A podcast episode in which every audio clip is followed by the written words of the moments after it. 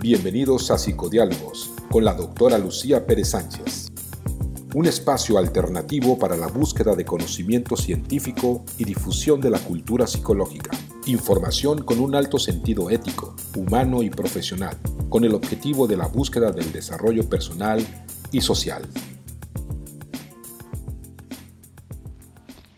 Hola, ¿qué tal? Nuevamente les saluda Lucía Pérez Sánchez, profesora del programa académico de psicología en la Universidad Autónoma de Nayarit. El día de hoy, en Psicodiálogos, tenemos a una invitada muy querida para mí. Me refiero a la doctora en psicología Ada Soria Escalante, psicoanalista de orientación lancaniana, miembro del Espacio Analítico Mexicano también ella es maestra en psicología clínica y miembro del Sistema Nacional de Investigadores. Trabaja en las líneas de investigación sobre configuración de la subjetividad en contextos de pérdida y violencia. También hace investigación en psicoanálisis y la relación del psicoanálisis con otras disciplinas. Por ello es que eh, me fue muy placentero hacerle esta invitación y que ella aceptara eh, comentarnos, platicarnos sobre todo lo que ella sabe del psicoanálisis. El día de hoy, la doctora Ada Soria estará compartiendo de manera muy interesante acerca del psicoanálisis. Recordemos que Psicodiálogos es un espacio alterno en el cual buscamos aportar en el aprendizaje de los estudiantes de psicología un granito más. Esperemos que este episodio sea una oportunidad para ello. Y sin más preámbulos, pues este, vamos a iniciar y vamos a, dar cabida a que la doctora Ada nos comparta eh, todo lo que nos tiene que compartir y lo interesante eh, del tema que es el psicoanálisis.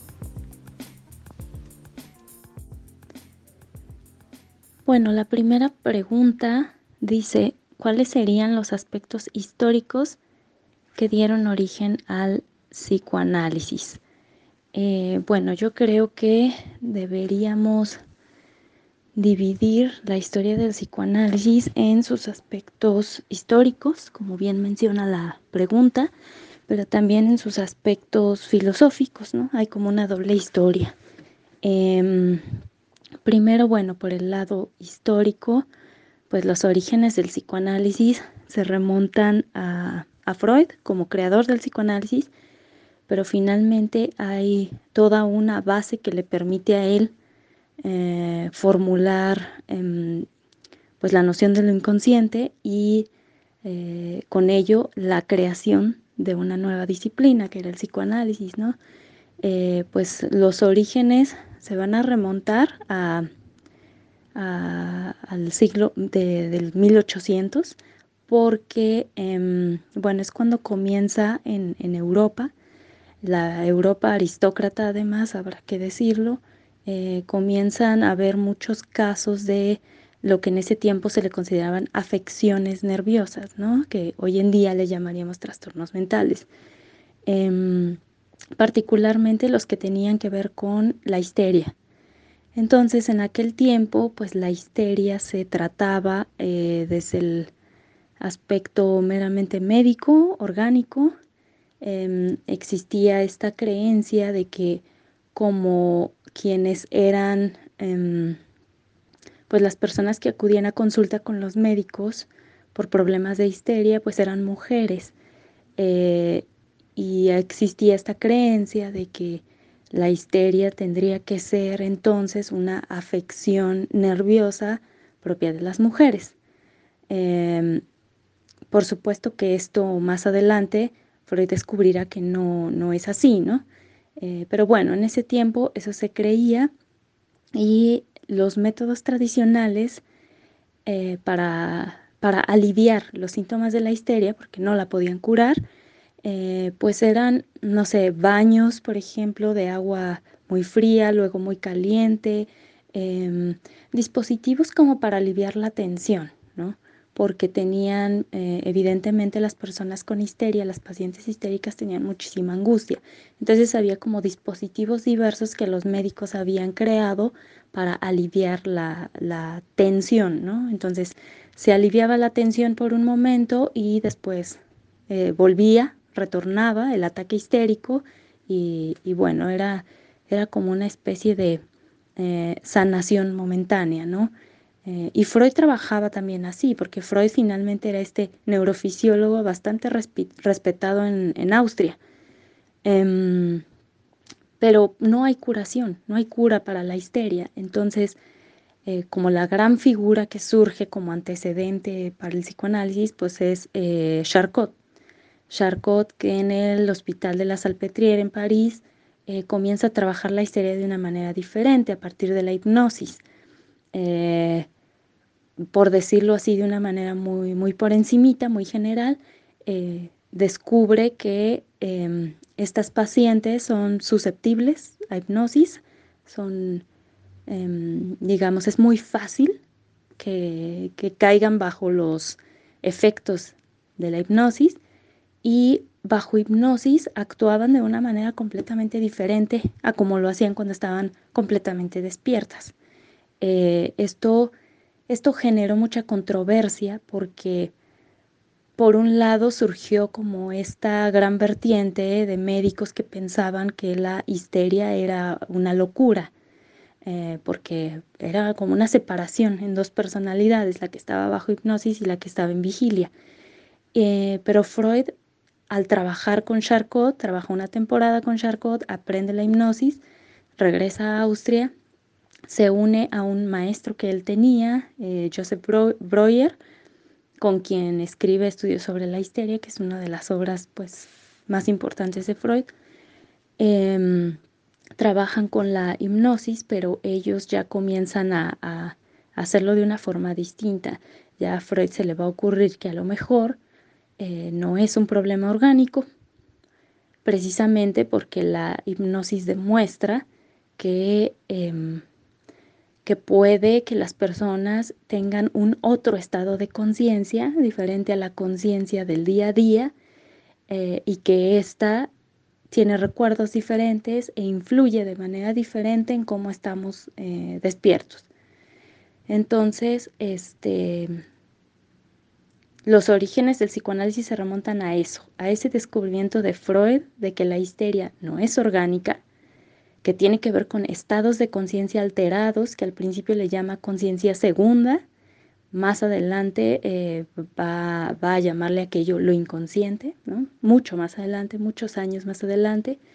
Eh, también un poco va descubriendo lo que es eh, la transferencia, es decir, si estas pacientes son tan susceptibles de hipnosis, es porque mm, depositan en la figura del médico elementos imaginarios, elementos fantasiosos, elementos que vienen de un otro lugar, que es esta conciencia segunda o inconsciente, ¿no? Eh, y bueno, ya más adelante también Freud descubrirá precisamente que no es una afección em, orgánica y que no es exclusivamente de las mujeres, que si las mujeres tienen mucha más histeria es porque eh, a las mujeres se les designaba un espacio de represión en donde las mujeres no podían expresarse abiertamente, no podían em, hacer nada con sus deseos, sus deseos estaban acallados, reprimidos, sofocados, socialmente era así. Por eso es que la mayoría de las pacientes de histeria eran de hecho aristócratas, ¿no? Burguesas, mujeres muy ricas, porque es a este sector al que por lo general se le impedían mayormente eh, la realización de sus deseos, o si quiere expresarlos o si quiere reconocerlos. Entonces, bueno, un poquito por ahí va al lado de, del antecedente histórico principal del psicoanálisis, pues sí es Charcot.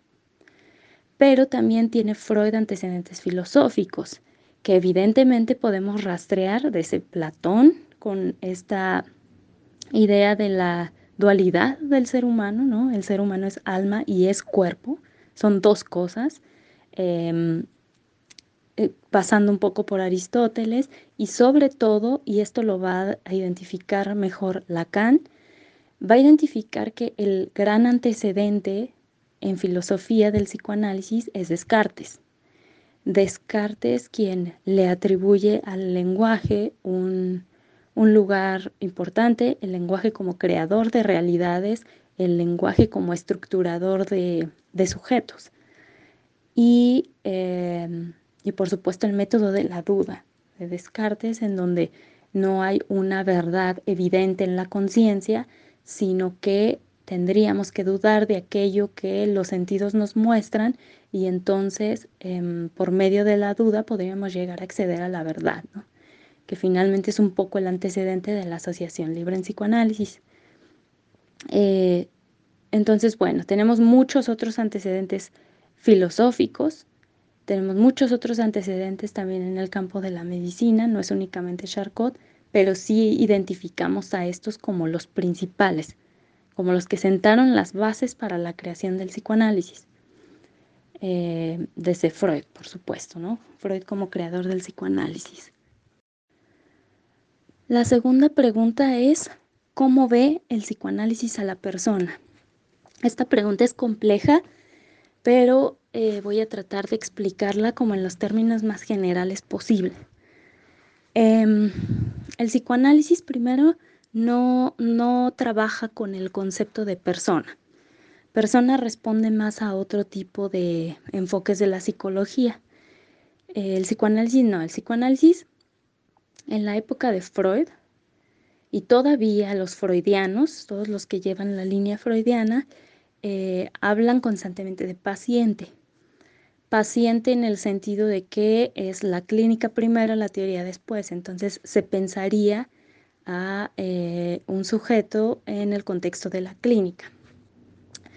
Pero ya en un psicoanálisis pues mucho más contemporáneo, mucho más moderno, a partir de Lacan, de Lacan para acá podríamos decir, eh, estamos hablando de la noción de sujeto, eh, sujeto es diferente a persona, sujeto es diferente a paciente, em, porque sujeto remite a una, a una totalidad que estaría estructurada por tres elementos fundamentales que Lacan señala, que son lo imaginario, lo simbólico y lo real. Es decir, nosotros sí somos personas, pero no somos exclusivamente eso. Somos sujetos en la medida en la que existimos como entes singulares, pero somos conformados, somos estructurados a partir de nuestro encuentro con los otros. Por eso el término de sujeto.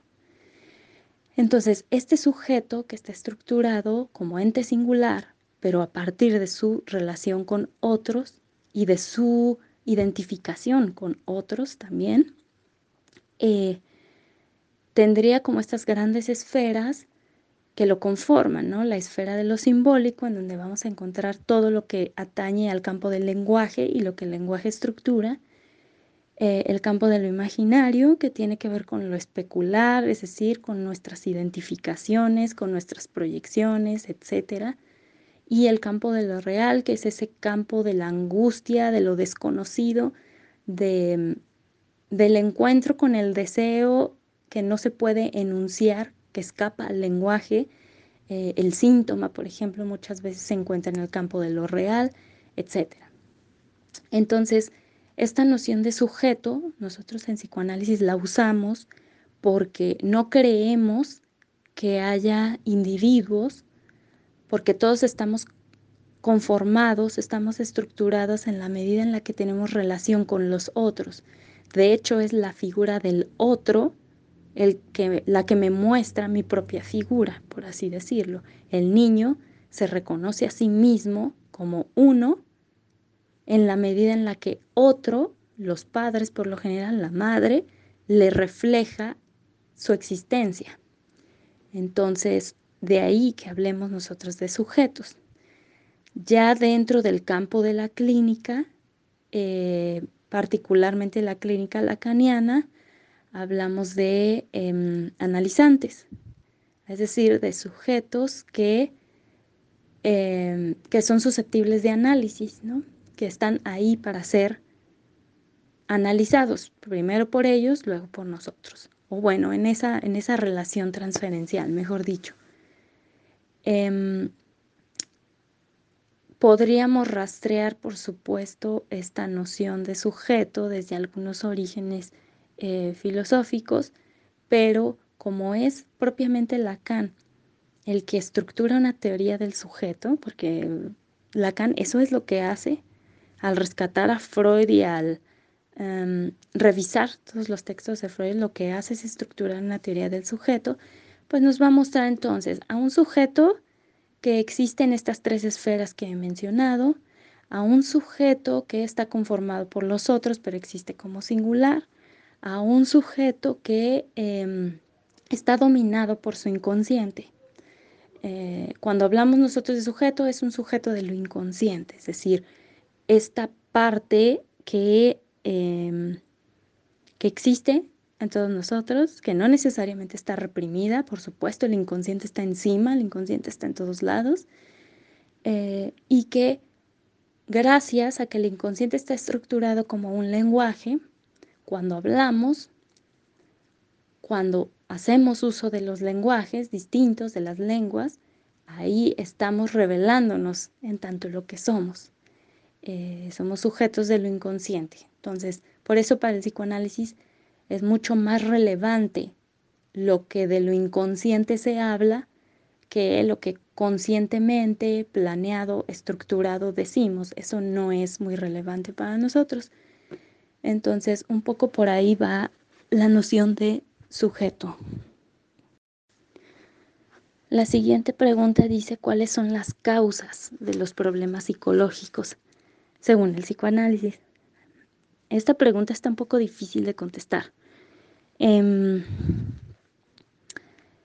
porque tiene que ver también en, qué, en qué lugar del psicoanálisis nos colocamos. Eh, hay un psicoanálisis muy, digamos, muy crítico, ¿sí? Un, psicoanálisis que ya casi no toca el campo de la clínica, sino toca a la sociedad eh, como desestructurada y hay otro que es enteramente clínico, ese que tiene la herencia freudiana, ¿no? Mm, si nos vamos por el lado estrictamente clínico, el más freudiano posible, eh, las causas de los problemas psicológicos tendríamos que rastrearlas en la represión, en la represión y las consecuencias de lo reprimido. Em, es decir, habría sucesos en la vida de todo sujeto que no son susceptibles de conciencia, que no atraviesan la conciencia y no atraviesan la conciencia porque em, están en oposición a ella, provocan conflicto a la conciencia. Entonces es como si consciente e inconsciente se pusieran de acuerdo para mantener alejados estos sucesos, estas cosas de la vida, de, em, pues de la vida consciente. Entonces se albergan en lo inconsciente, en un espacio destinado a lo reprimido, eh, porque no queremos enterarnos de eso, pero lo reprimido siempre tiene secuelas.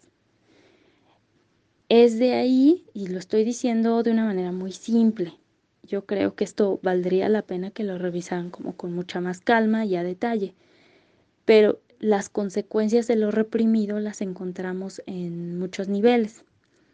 Em, por ejemplo, la neurosis, las neurosis, ya sea histeria, obsesión, fobia, neurosis traumática, las que sean, eh, el origen es las secuelas de la represión en tanto a deseo no admitido, deseo no admitido por el sujeto.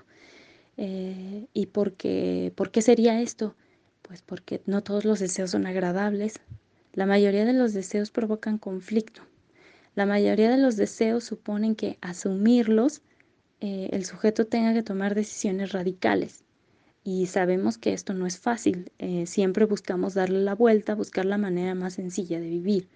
Y admitir el propio deseo no es, no es la forma más sencilla de vivir. Eh, por el contrario, supone cosas complejas y pasos complejos a seguir en la vida. Mm. Tenemos, bueno, también las perversiones. Eh, las perversiones también juegan con la, con la represión, pero eh, de una manera distinta, ¿no? Digamos, el perverso es más un enfermo narcisista, tiene más que ver con la conformación de su yo, con la conformación de... Em, de lo que lo sostiene como sujeto, lo que lo sostiene como tal y estos riesgos para, el narcisismo. Y en el caso de la psicosis, ahí sí eh, nos topamos con algo ajeno a la represión. La represión no es el mecanismo que opera para la creación de la psicosis, mm, sino por el contrario, ¿no? Estaríamos viendo eh, los efectos de la no represión, es decir, aquello que construye al sujeto, los deseos, los temores, etcétera, que en lugar de encontrar espacios inconscientes y maneras desfiguradas de mostrarse, como en el sujeto normal, siempre tenemos de manera desfigurada la manera en cómo se manifiesta el inconsciente, eh, el psicótico no, lo reflejaría tal cual es, ¿no? la realidad interna es la realidad externa. Eh, entonces, ese es un origen de los problemas psicológicos diferente completamente al del neurótico, es lo opuesto. Em, pero, y ahí es donde, donde a mí me interesa más, el psicoanálisis más extenso, ese psicoanálisis crítico del que hablaba al principio, em, ese ya no se va a fijar en este tipo de, de ideas tanto, porque este psicoanálisis más crítico piensa que habría que atender más bien a Freud cuando escribía el malestar en la cultura, a Freud cuando decía que si existe la neurosis es porque la represión es originada por la sociedad. La, la, sociedad es la que elige, la que estructura todas las maneras de represión. Entonces, finalmente lo que está enfermo es la sociedad. Que si yo tengo, por ejemplo, eh, crisis de angustia en mi trabajo, en lugar de que me envíen a un psicólogo para ver cómo trabajo mi crisis de angustia, probablemente habría que interrogar a la empresa en la cual trabajo para saber qué es lo que están haciendo para que yo esté así. Si no me están pagando bien, si me están sobreexplotando, etcétera, etcétera.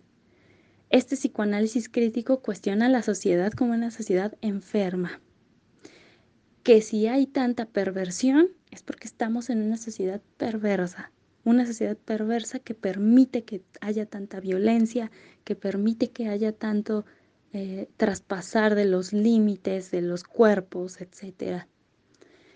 Si si últimamente hemos visto un exceso, de hecho, de, perversión, no tanto de psicosis, de perversión, de depresiones, de ansiedad,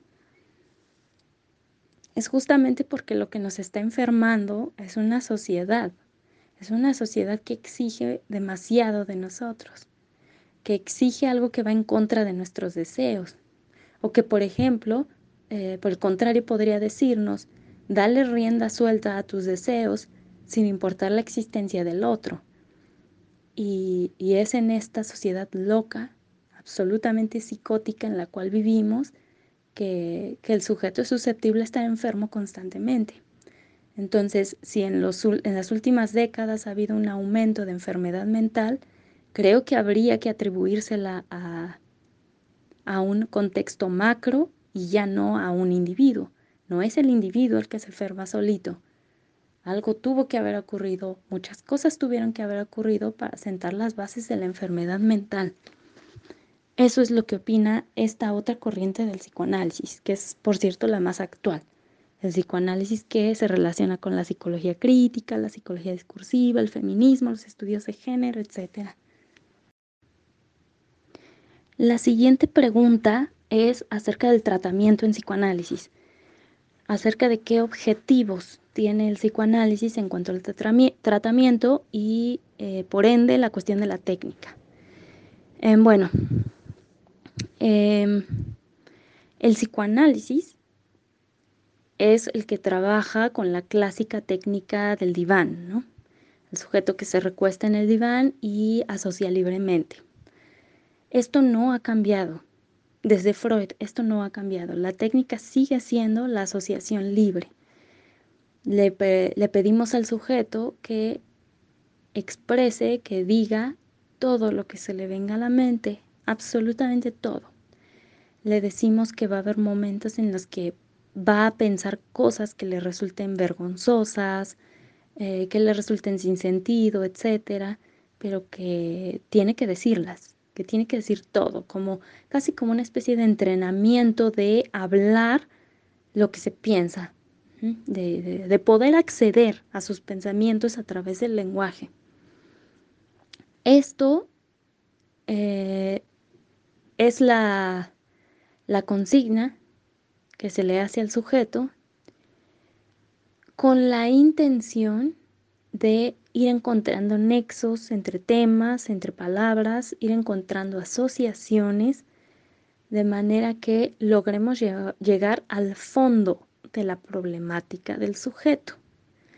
Una problemática que muchas veces el sujeto no sabe que tiene. Es de lo más común que llegue alguien con una demanda que diga, por ejemplo, no sé por qué estoy triste todo el tiempo y quisiera trabajar eso, quiero averiguar por qué estoy triste todo el tiempo.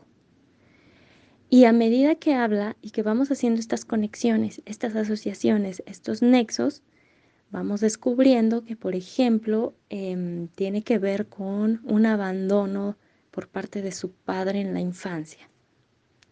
Eh, y, ahorita puede sonar una locura, pero los nexos nos llevan lejos. Los nexos nos llevan a la infancia, a la adolescencia, este, llegamos lejos para encontrar la causa. Pero no es suficiente encontrar la causa, que de hecho encontrar la causa ya es complicado y lleva mucho tiempo. Por eso el psicoanálisis es de años. El psicoanálisis lleva mucho tiempo. Em, una vez que llegamos a la causa, ayudamos, acompañamos al sujeto a encontrar nuevos caminos. Es decir, ese camino repetitivo que siempre llevaba a esta persona a estar triste. Ahora le vamos a ayudar a encontrar nuevos caminos, ya que sabemos la causa. Es como una especie de redirigir el deseo, redirigir a un espacio espacio en donde la persona pueda estar mejor, en donde pueda tomar decisiones. Esto es importantísimo. Si el psicoanálisis no te ayuda a tomar decisiones, entonces no sirve para nada. El psicoanálisis ayuda a tomar decisiones, pero son decisiones informadas.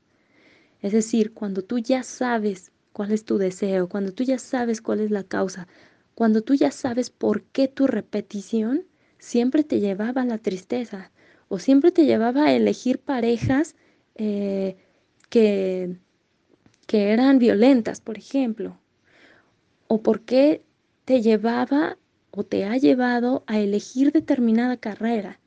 Es decir, las causas se rastrean eh, lo más lejos posible para poder emitir nuevos caminos y tomar decisiones. Em, eso es muy importante porque a veces se tiene la creencia, esto es un mito, se tiene la creencia de que el psicoanálisis llega a las causas y listo. Eso es falso. Claro que queremos que el sujeto comience a vivir de una manera diferente, una manera que le resulte mejor, que le resulte más satisfactoria, si queremos. Eh, y lo que sería en todo caso más complicado de lograr en todo este camino, que de por sí ya es complicado, es el establecimiento de la transferencia, porque trabajamos con la transferencia, trabajamos con el amor. La transferencia finalmente es amor. En la medida en la que el sujeto nos muestra lo peor de sí mismo, nos confía lo peor de sí mismo, en esa medida nosotros estamos siendo involucrados. El terapeuta existe como algo más. En la medida en la que el sujeto se interesa por ti, te nota como sujeto, quiere saber sobre ti, quiere saber de tus reacciones, se enoja contigo, se alegra contigo, te lleva regalos, etcétera, etcétera. Todos estos son efectos de la transferencia, es decir, el sujeto está depositando en ti imágenes eh, decimos imágenes porque corresponde al campo de lo imaginario, pero no son meramente imágenes como las conocemos usualmente, deposita en ti imágenes inconscientes. Eh, por ejemplo, esto es muy, muy común, que cuando esté trabajando eh, un asunto de odio hacia su madre, por ejemplo, ¿no? Odio hacia la madre. Y que su analista de pronto tenga algún elemento que la identifica con la madre, entonces es muy común que el sujeto comience a enojarse con el analista, con la analista. La analista en estos casos tendría que ser lo suficientemente inteligente como para percatarse que el sujeto no está enojado con ella, está enojado con su madre. Pero ahora la analista tiene un lugar privilegiado, ya que se le ha depositado la imagen de la madre y entonces desde esta posición nosotros podemos hacer mucho. Desde esta posición podemos averiguar mucho y redirigir muchas cosas. Entonces, eh, a manera general, trabajamos con la transferencia, con el amor de transferencia. La técnica sigue siendo la asociación libre y el objetivo es llegar a la causa y a partir de ahí comenzar a tomar decisiones distintas en la vida. Esta siguiente pregunta es muy frecuente, sobre todo para estudiantes de licenciatura, que van entrando al campo del psicoanálisis, que es eh, porque a veces aparece este término de psicoanálisis en algunos textos y en otros aparece el de psicodinamia. Es decir, como si, como si hubiera un enfoque psicoanalítico y un enfoque psicodinámico. Bueno, esto es, esto es importante. Em, el psicoanálisis es psicoanálisis y punto. El psicoanálisis no es terapia psicoanalítica y tampoco es enfoque psicodinámico. El psicoanálisis es psicoanálisis, es decir, el psicoanálisis es una técnica, una técnica psicoterapéutica que se llama psicoanálisis, es un conjunto de teorías, la teoría psicoanalítica, y también es un método de investigación. El psicoanálisis como método de investigación de lo inconsciente. Bajo esta lógica no cabría lugar a la confusión. Sin embargo, después de la muerte de Freud, surgió toda una corriente de posfreudianos que hicieron un desastre, un desastre en el psicoanálisis. Si si más adelante surgió la figura de Lacan con tanta fuerza, fue justo porque Lacan emerge como diciendo, basta, basta de este desastre que están haciendo con Freud, con su obra, basta, están haciendo locuras. Porque lo que estaba ocurriendo es que no solo se estaba leyendo muy mal a Freud, sino que estas malas lecturas estaban ocasionando Em, la aparición de pequeñas escuelas de psicoanálisis que agarraban un concepto y lo utilizaban como el centro de todo. Un ejemplo de eso es la psicología del yo. La psicología del yo surgió porque tomaron el concepto de yo de Freud, tomaron ese concepto y lo utilizaron como el centro de todo, es decir, el centro del sujeto es el yo según estos de la psicología del yo. El centro del sujeto es el yo y por tanto todo debe basarse en el desarrollo del yo, en eliminar las contradicciones en el yo, en lidiar con los conflictos del yo.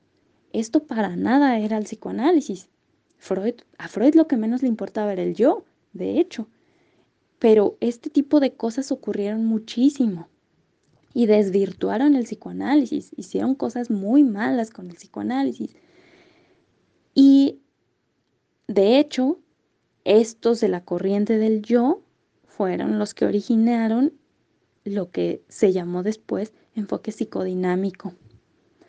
Porque mientras Freud decía, el sujeto es explicado en tres fases, que es la tópica, que es inconsciente, preconsciente, consciente, la dinámica, que es ello, yo, super yo, y la económica, que tiene que ver con el flujo de la libido.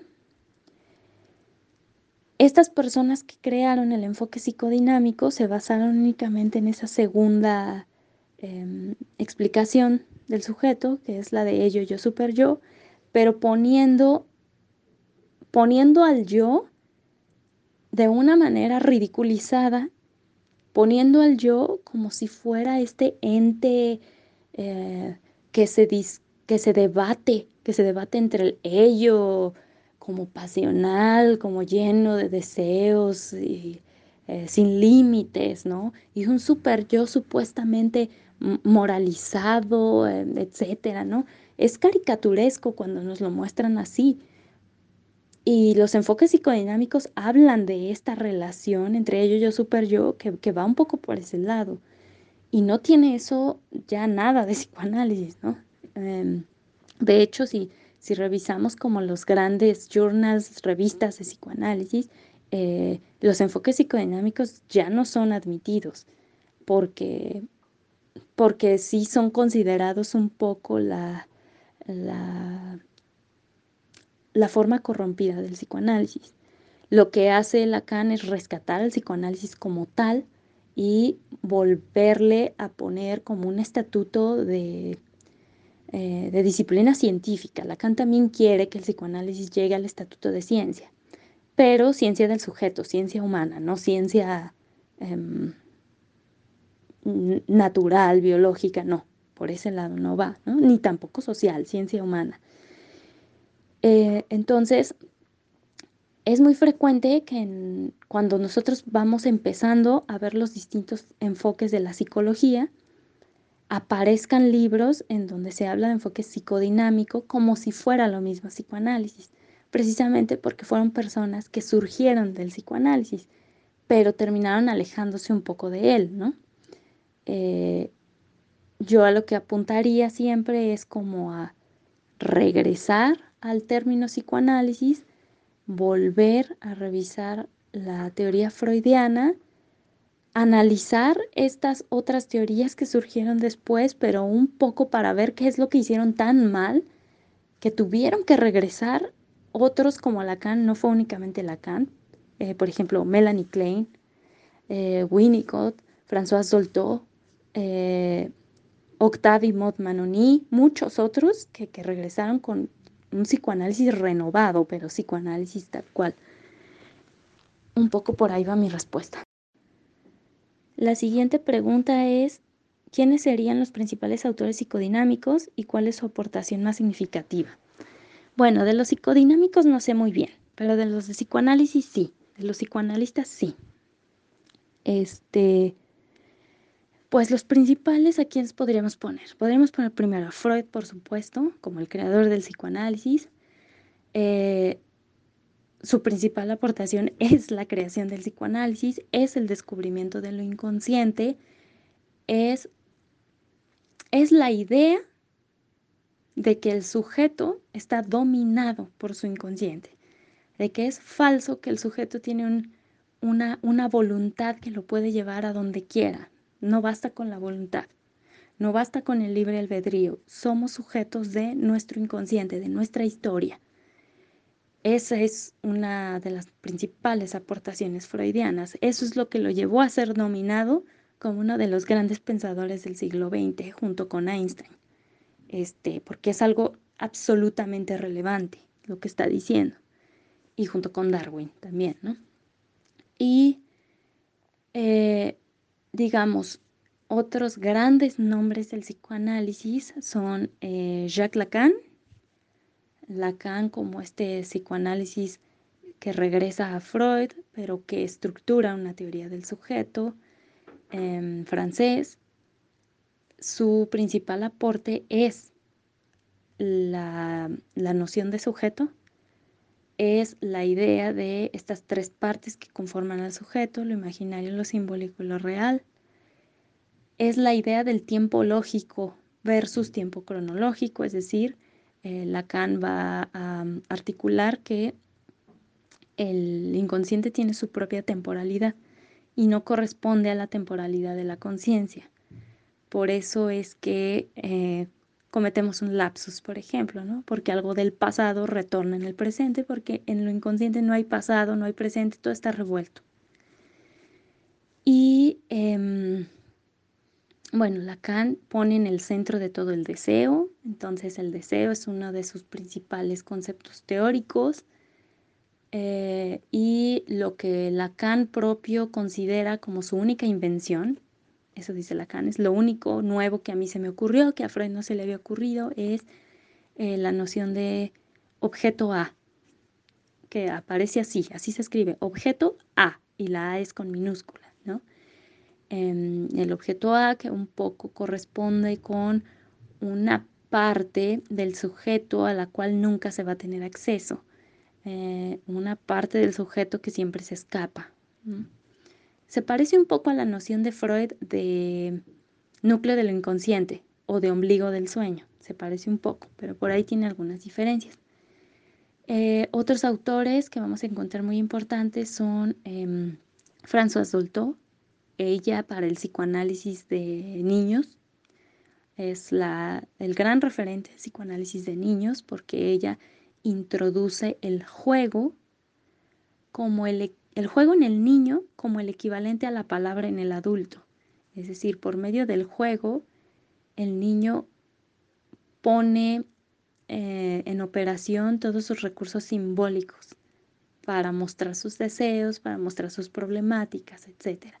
François Dolto este, es, es un referente obligado para el psicoanálisis de niños.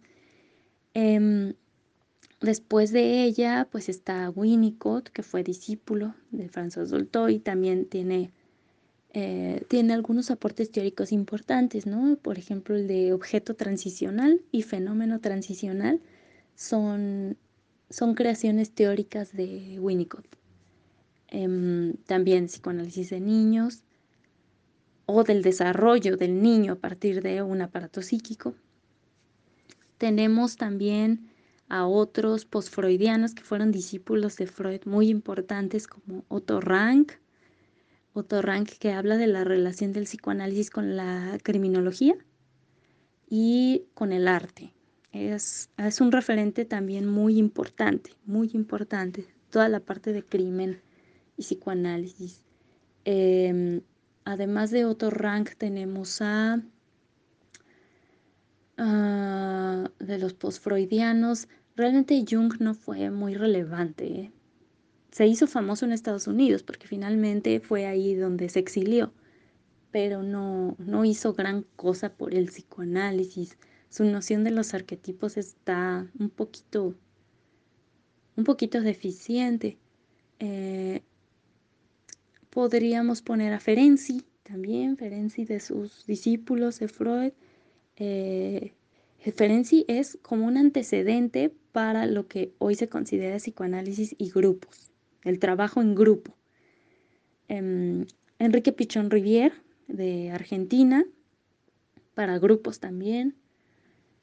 Mm, los Manoní, los esposos Manoní, Octave y Maud Manoní, ellos hablan mucho sobre adolescencia, sobre eh, lo que se considera la crisis adolescente. Ellos dicen esta crisis es absolutamente normal y parece que la crisis es más bien de los adultos que no toleran los cambios en los adolescentes. Em, tenemos a, actualmente, tenemos por ejemplo a Jana Lush, a mm, Brownstein, Brownstein está en México, eh, tenemos a Jacques Alain Miller, que es el, el mm, yerno de Lacan, ¿no? Se casa con la hija de Lacan y ahora es el que está al frente de la nueva escuela de psicoanálisis, perdón, perdón nueva escuela lacaniana em, en, en París. Y yo creo que esas serían como algunas de las figuras importantes. Realmente hay muchísimos, muchísimos pero estos autores pues sí son muy, muy conocidos, ¿no? De los más. La siguiente pregunta me gusta mucho. Desde mi experiencia como psicoterapeuta, ¿cuál consideras la riqueza y aplicabilidad del psicoanálisis hoy en día? Eh, bueno, como, como terapia, creo que la riqueza del psicoanálisis hoy en día radica en darle un espacio al deseo del sujeto. Darle un espacio auténtico para que se descubra, darle un espacio auténtico para que despliegue todas sus posibilidades, todo lo que puede ser, todo lo que puede llegar a pensar, todo lo que puede llegar a formular. El psicoanálisis no es un espacio nada más para descargarse, el psicoanálisis es un espacio para encontrar por qué somos lo que somos y tomar decisiones a partir de eso. Entonces ha permitido cosas muy importantes. Mm, permite a veces que el sujeto que está dispuesto a suicidarse decida ya no hacerlo. Eh, que el sujeto que está hundido en una depresión eh, encuentre un espacio para formular un deseo, el que sea, un deseo posible que lo mantenga con vida. Y en, en términos muchísimo más actuales, como el psicoanálisis tiene muchos diálogos con la psicología crítica, el feminismo y otras, ha permitido que, que se despatologice lo que usualmente cae en el ámbito de la patología. Esto es medio paradójico, ¿eh? porque el psicoanálisis en sus orígenes patologizaba todo el tiempo. A todos les ponían etiqueta, pero ya en la actualidad no es así, ya para nada es así. Entonces ya podemos entender que un sujeto está estructurado como está estructurado por cuestiones de su pasado y por cuestiones de la sociedad y el contexto en el cual habita y eso ha permitido que, que los sujetos se encuentren en un espacio de ser, mm, de mostrarse y de, y de reconfigurarse incluso también. es muy frecuente, por ejemplo, en la actualidad que el psicoanálisis sirva de espacio para la despenalización de... Em, por parte de la sociedad, del feminismo, por ejemplo. O sea, el feminismo tiene que ser apoyado por nosotros en psicoanálisis, ¿no? Una persona de psicoanálisis no feminista no tiene ningún espacio en la actualidad, no, em, no, no, no, no, puede, no, no puede estar. Simplemente no puede recibir a alguien en terapia si no es capaz de concebir que todos somos sujetos políticos eh, con, las mismas condiciones, que deberíamos tener las mismas condiciones. Em, esto lleva como a temas muy delicados, por ejemplo, ¿no? el tema del aborto, eh, entre otros, que suelen ser como muy moralizantes. El psicoanálisis no pasa por los, por los regímenes de la moral, para nada. Nosotros admitimos todo deseo, todo deseo, y le damos un espacio y, le permitimos explayarse y, encontrar caminos. Entonces, eh, yo creo que el psicoanálisis es absolutamente vigente y, aquí seguimos, ¿no? A lo mejor, a lo mejor la teoría ha avanzado más que la terapia y aún así eh, la terapia tiene que adaptarse a las condiciones actuales. La pregunta 8 dice, en el contexto mexicano, ¿cómo veo la funcionalidad y eficacia del psicoanálisis? Em, en el contexto mexicano, el psicoanálisis está por zonas. Eh, vemos estados en donde, donde hay mucho psicoanálisis, pero vemos otros en donde no. Creo que eso tiene un poco que ver, si rastreamos la historia del psicoanálisis en México, tiene que ver con donde se asentaron los primeros exiliados del psicoanálisis de tanto de Argentina como de Uruguay, porque llegaron a México. Entonces, eh, por, eso vemos espacios, por ejemplo, en Ciudad de México, donde hay mucho psicoanálisis, espacios en, Querétaro, en Michoacán, en Zacatecas, en Veracruz, en, en Nuevo León, en donde más podríamos decir que hay algo de psicoanálisis, Aguascalientes. eh, hay como algunos espacios donde el psicoanálisis ha tenido como mayor difusión, ¿no? Eh, pero esto no tiene que ver con la eficacia. La eficacia sigue siendo la misma en todos lados. La eficacia es tal cual, si un sujeto es susceptible de análisis y por tanto está en condiciones de pasar años en, en análisis, en el diván, la eficacia existe. Es decir, el sujeto va a llegar a la causa de sus problemas y los va a resolver. Eso es una realidad. El psicoanálisis, cuando dicen que el psicoanálisis no apela a la cura, eso es falso. Sí, sí queremos que el sujeto esté mejor. Entonces la eficacia existe, pero toma mucho tiempo. Ese es como el problema, ¿no? Toma mucho tiempo. Em, entonces, la pregunta que va un poco por el contexto mexicano, eh, podemos ver que hay muchos psicoanalistas, por ejemplo, en Querétaro, muchos, y la gente acude a análisis, cada vez con, con, con más frecuencia, acude a análisis en estos espacios en donde el psicoanálisis se va difundiendo y va mostrando las posibilidades de, su alcance. Em, no solo no está a punto de morirse, sino que va creciendo en estos espacios. Sin embargo, en los espacios en donde el psicoanálisis no ha llegado en México, o no ha llegado más que en estas formas un poco extrañas que les platicaba de la psicología del yo y otras, eh, pues ahí sí no, no, hay muchas posibilidades. Y es porque, em, porque no es lo mismo un psicoanálisis de larga duración a una psicoterapia basada en el yo. Una psicoterapia basada en el yo no va a tener mucha eficacia. Eso es bien sabido, no, no, no va a funcionar mucho porque pues finalmente no tiene como una teoría muy fuerte que la sustente, a diferencia del psicoanálisis. La última pregunta es sobre comentarios que yo quisiera agregar para reflexionar en algo en particular.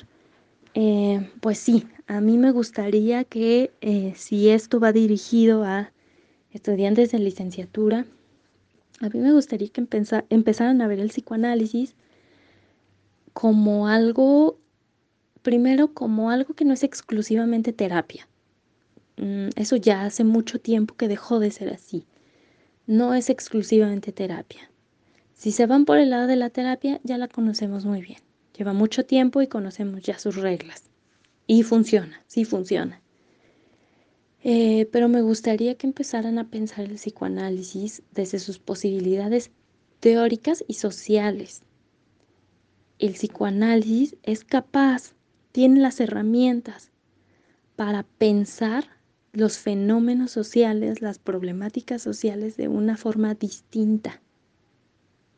Como esto que les decía hace rato, pensar en, en una sociedad neurótica, en una sociedad enferma, en organismos, por ejemplo, políticos perversos, en em,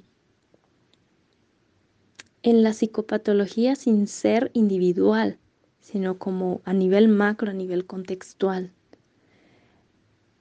Y otra cosa que tiende a ocurrir es que cuando los estudiantes apenas se están acercando al psicoanálisis, les parece algo muy extraño, algo raro, como que algo que no tiene fundamentos, pero sí los tiene. Y creo que sería importante que en las clases de psicoanálisis se revisaran los fundamentos del psicoanálisis para que los estudiantes pudieran entender realmente de dónde vienen estas bases, realmente de dónde viene que Freud descubrió el inconsciente. ¿Cómo es que logró articular una cuestión así? ¿Cómo es que logró defenderla? ¿Cómo es que hasta en la actualidad podemos asegurar dónde está el inconsciente y no como un espacio físico, ¿no? O sea, un espacio mental tampoco incluso, sino los, los lugares en donde lo inconsciente está presente. Y, eh, y también quitar ese mito que es culpa de los propios psicoanalistas, de los psicoanalistas ortodoxos, quitar ese mito de que el psicoanálisis no es capaz de llevarse bien con otras disciplinas, de que si lo tuyo es psicoanálisis no puedes dialogar con otros, eso es, eso es ridículo, porque por el contrario, el psicoanálisis más contemporáneo, más moderno, lo que hace es dialogar dialoga con la filosofía, con el arte, con la literatura, con, em, con los métodos cualitativos de investigación. Podemos hacer cruces muy interesantes. Eh, con la psicología sistémica podríamos llevarnos bien. Ah, no sé, hay como muchas posibilidades. Entonces, tratar de pensar el psicoanálisis como algo que sí es accesible, solo hay que saber entenderlo desde el principio. Em, y que no existe únicamente para hacer clínica, sino para hacer incluso intervenciones a nivel social. Es un poco por ahí donde iría como mi reflexión final.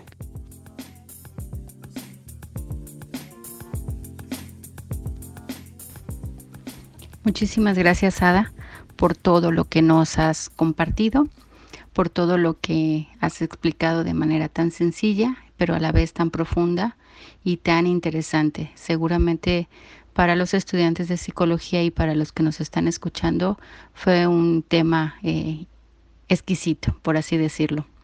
Muchísimas gracias de verdad por tu participación en Psicodiálogos y por aportar este eh, granito de arena en el aprendizaje de los chicos que se están formando como futuros psicólogos de nuestro país.